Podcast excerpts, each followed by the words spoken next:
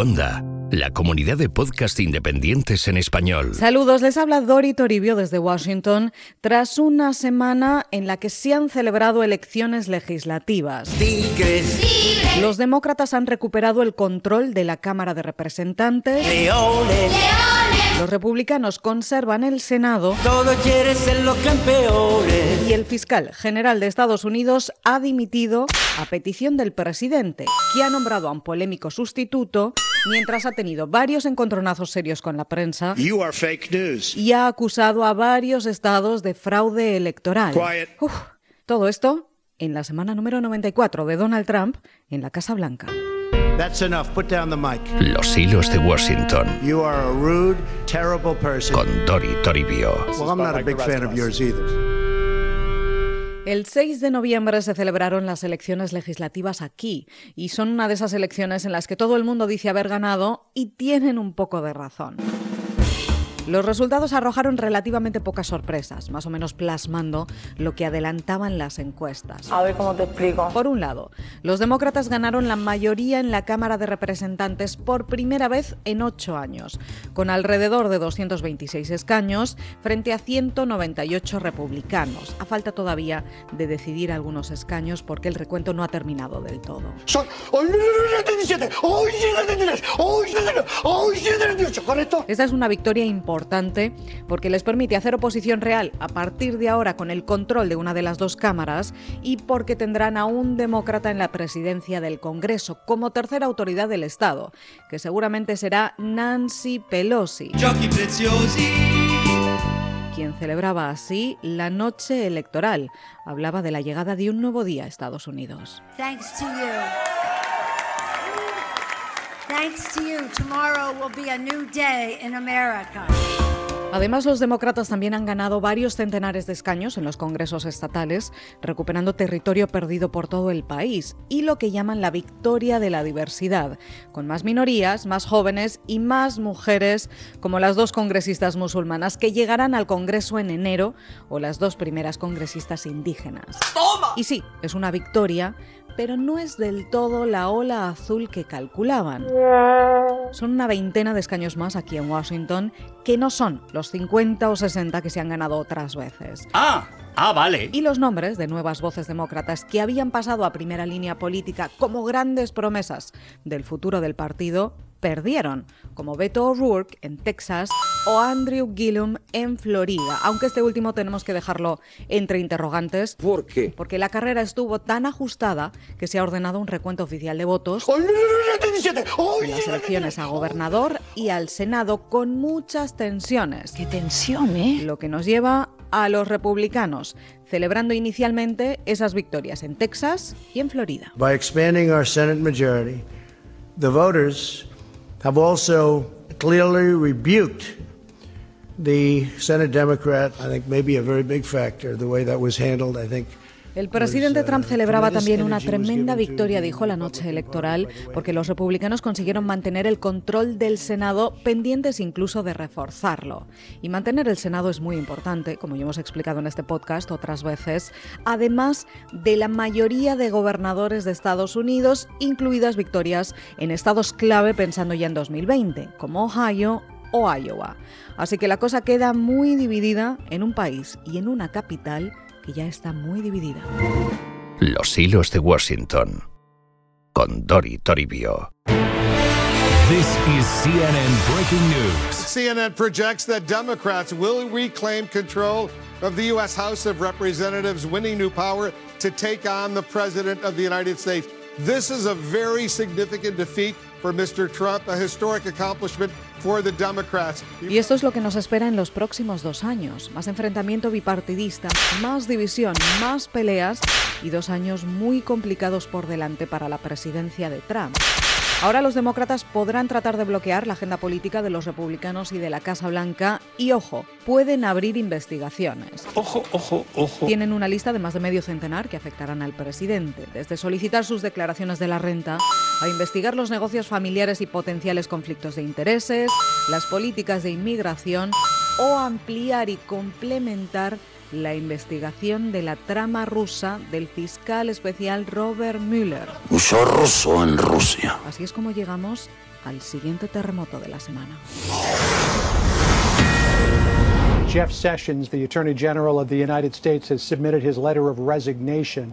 And Matt Whitaker, who is the current. Uh... Ni 24 horas después de la noche electoral, cuando aún nadie había dormido en esta ciudad, saltaba la siguiente noticia. El fiscal general de Estados Unidos y máximo responsable de justicia, Jeff Sessions, presentó su dimisión a petición del presidente. Toma, tomate. Y esta salida fue polémica porque, como saben, Trump llevaba meses mostrando su descontento con Sessions porque tuvo que apartarse de la investigación de la trama rusa en 2017.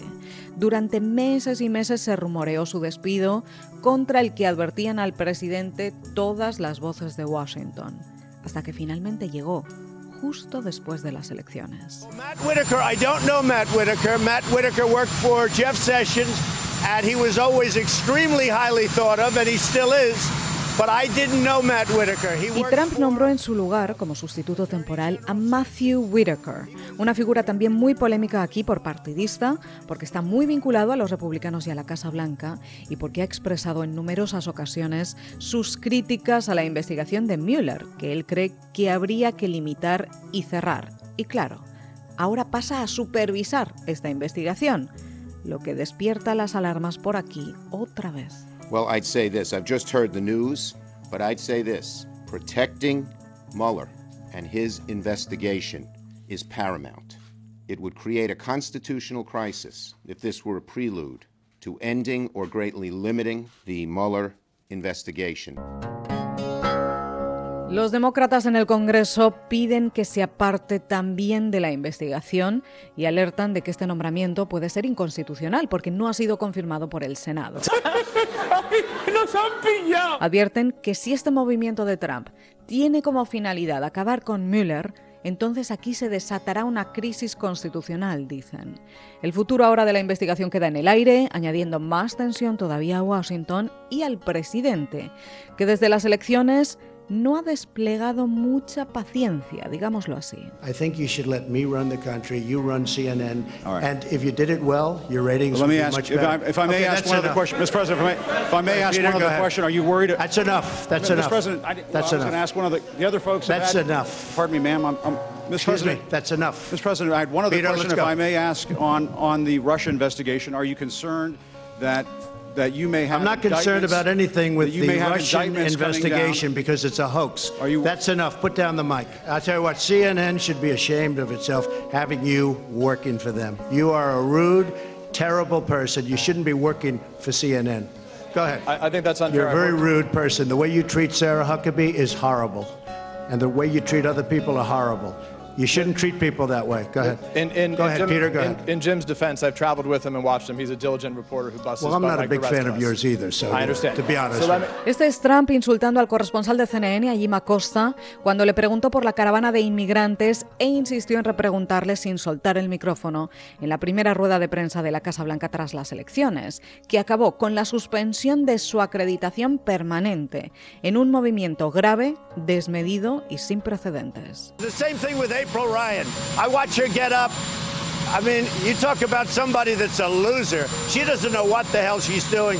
She gets publicity, and then she gets a pay raise, or she gets a contract with, I think, CNN. But she's very uh, nasty. Este es Trump insultando también a otra periodista de la Casa Blanca, a April Ryan, llamándola perdedora. You want him to rein in Robert Mueller? What a stupid question that is. What a stupid question.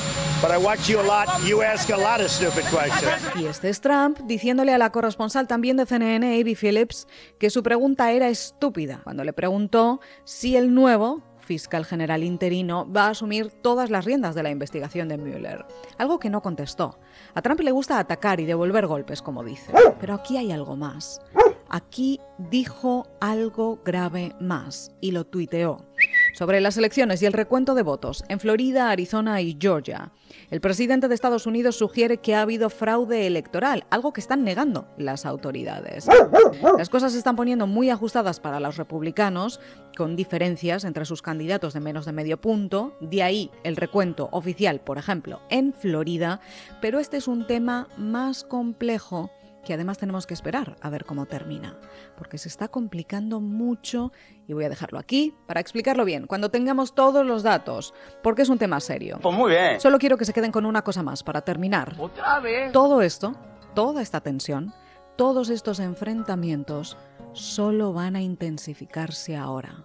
En Washington empiezan tiempos más difíciles, porque la misma noche que terminaron las elecciones legislativas, arrancó la carrera hacia las presidenciales de 2020. Y esto, señores, no va a ser nada fácil. Don't be rude. Lo contaremos aquí, en los hilos de Washington. Hasta entonces, que pasen ustedes una excelente semana. Puedes escuchar más episodios de Los Hilos de Washington en. Y además encontrarás...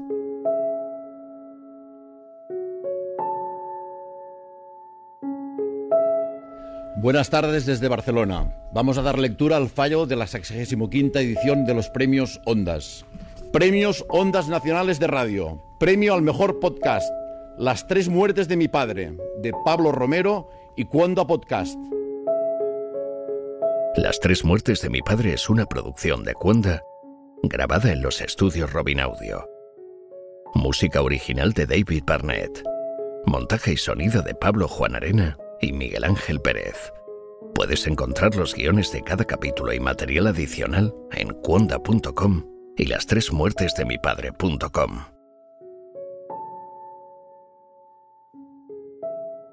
Guión y dirección Pablo Romero. Descubre nuevos podcasts en cuonda.com, la comunidad de podcast independientes en español.